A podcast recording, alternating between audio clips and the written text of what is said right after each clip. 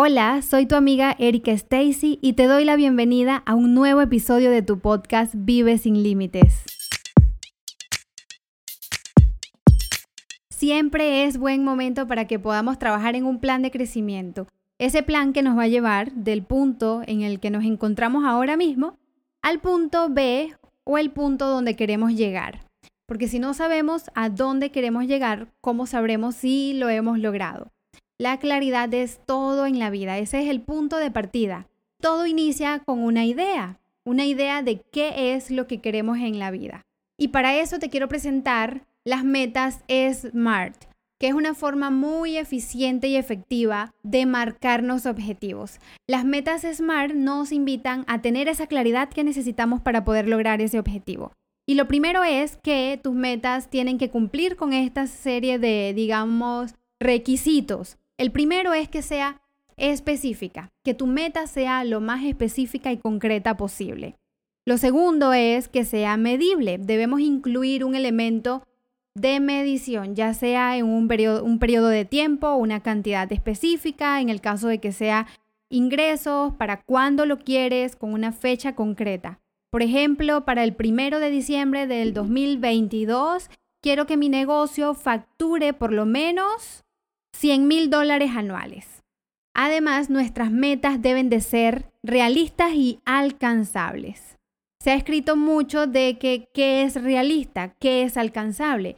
Y para mí hay una regla muy sencilla, que es que si puedo mantener una experiencia imaginaria, puedo visualizar esa meta, sentirla como que puedo realizarla, puedo alcanzarla por más de 35 segundos como cierta, sin que mi mente me empiece a decir que estoy loca, que no puedo, que eso es imposible, entonces es una meta correcta. Aunque en el presente te pueda parecer que no es realista, pero si tu mente la concibe como lógica, como posible, entonces esa meta es alcanzable. También está el paso de que deben de ser escritas de manera activas y en presente. No podemos escribir una meta diciendo tendré, lograré, porque el subconsciente no conoce del futuro. Para nuestro subconsciente todo es un eterno ahora, todo es en tiempo presente. Entonces las metas deben estar escritas en presente con un lenguaje poderoso, diciendo yo tengo, yo logro. Y además el siguiente elemento es que debe ser relevante para nuestra visión y enfocada en resultados, en ese resultado que quiero lograr, en esa visión general, que es la que has creado al inicio, de cuál es esa idea a la que estoy apuntando. Tiene que ser relevante para ese resultado que estás buscando. Y el último elemento es que debe de ser con una fecha específica. Tiene que tener un tiempo de finalización. Y por fecha específica entendemos que se debe incluir día, mes o año. Y debes recordar que tú eres el creador o, la creadora de tu vida. Recuerda esto siempre. Por lo tanto, tú eres quien va a participar en esta meta de forma activa. No sería una meta colocar me llegarán 3.000 extras este mes, porque esa meta no es específica, no es medible, ni está en primera persona. Tengo que escribir entonces yo logro generar 3.000 dólares extras para tal fecha que tú así lo decidas.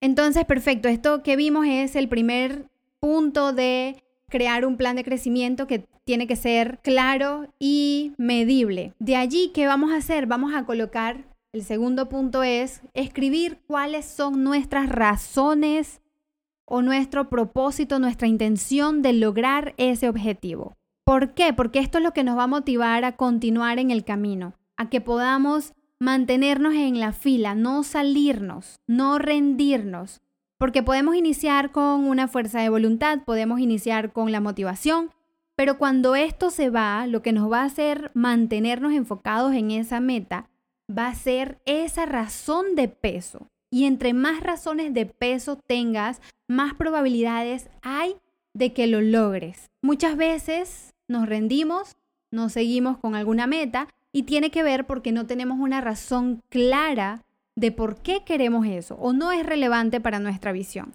Entonces este punto es sumamente importante. Pero aquí te quiero comentar que para que esas metas sean reales, para que esas metas sean alcanzables, realistas, debemos de reducir la cantidad de metas que nos estamos colocando. A veces tendemos a colocarnos metas de, no sé, 10, 15, 20 metas y no nos podemos enfocar realmente en lograr eso. Entre menos metas, objetivos nos planteemos, más podemos enfocarnos en lograr eso. Ya cuando tú logras esas metas, entonces te puedes agregar unas metas más. Pero mi sugerencia es empezar con, digamos, 3 a 5 metas personales y 3 a 5 metas profesionales. Creo que son dos áreas en las que podemos colocar nuestras metas y que podemos lograr ese avance. Siempre enfocándonos en esa cantidad de metas, pero si colocamos demasiadas, es donde tendemos a fracasar, nos desanimamos, nos rendimos porque sentimos que no vamos a poder. Y el tercer paso sumamente importante para que podamos ejecutar estas metas y alcanzarlas tiene que ver con crear un plan de acción. ¿Cómo vamos a lograr esas metas? ¿Qué tiene que pasar en los próximos 30 días, 60 días, 90 días para lograr esas metas? Y aquí me gusta recordarte siempre que un viaje de mil millas empieza con el primer paso. O una torta de pastel, un dulce, te lo empiezas a comer por pedazos, por slice, no completo. Así que vamos a enfocarnos en esos primeros pasos que debemos de dar. Buscar siempre acciones de avance, acciones de progreso. Vamos a alejarnos de la perfección, vamos a alejarnos de querer lograr todo de una vez, porque eso no es posible. Vamos a ir paso a paso. ¿Cuáles son esas acciones que necesito realizar semanalmente o diariamente que me van a permitir avanzar.